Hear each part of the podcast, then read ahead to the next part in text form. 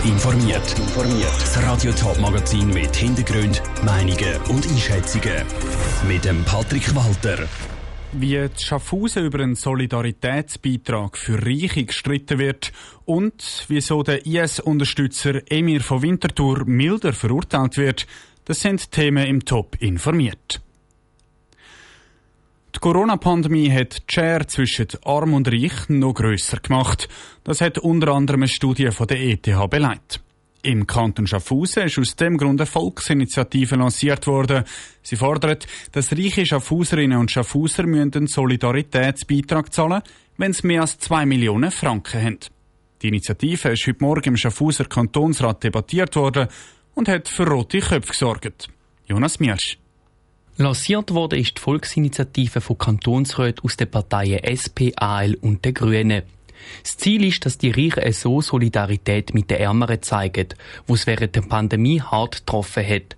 Das sei nicht zu viel verlangt, sagt der SP-Kantonsrat und Mitunterzeichner Matthias Freivogel im Rat. Das Ziel sei, dass durch diesen moderaten Solidaritätszuschlag während fünf Jahren die wirtschaftlich sehr gut situierten ihren zusätzlichen finanziellen Beitrag zur Bewältigung der laufenden Pandemiekosten des Kantons ebenfalls leisten, und zwar pflichtgemäß gleich wie viele andere auch mehr leisten. So müsste jemand, der ein steuerbares Vermögen von 3 Millionen Franken hat, einen Solidaritätsbeitrag von 600 Franken pro Jahr zahlen.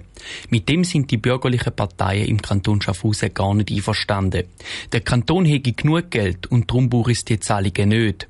Auch wissen die linken Parteien gar nicht, wo genau das Geld soll eingesetzt werden ärgert sich der Markus Müller von der SVP. Ich meine, die ganze Diskussion ist reine Ideologie. Er spricht von äh, Bestrafung der Superreichen vergesst aber, dass ihr eigentlich den Mittelstand bestraft. Aber ihr bringt überhaupt keine Lösungsansätze, was wir machen. Was machen wir mit dem Geld? Machen wir eine nächste Steuersenkung? Oder was machen wir? Wir haben 650 Millionen auf der hohen Kante. Ins gleiche Horn bläst der Schaffhauser Regierungsrat.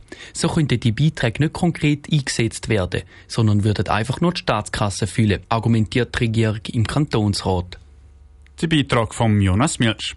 Der Kantonsrat hat dann die Initiative mit 37 zu 20 Stimmen zur Ablehnung empfohlen. Schon vorher hat die Regierung erklärt, dass sie gegen die Initiativen ist. Das letzte Wort, das hat aber das Schaffhauser, Stimmvolk an der Urne. Er ist quasi der Chef der Winterthurer Islamistenszene vor knapp zehn Jahren, der Emir von Winterthur.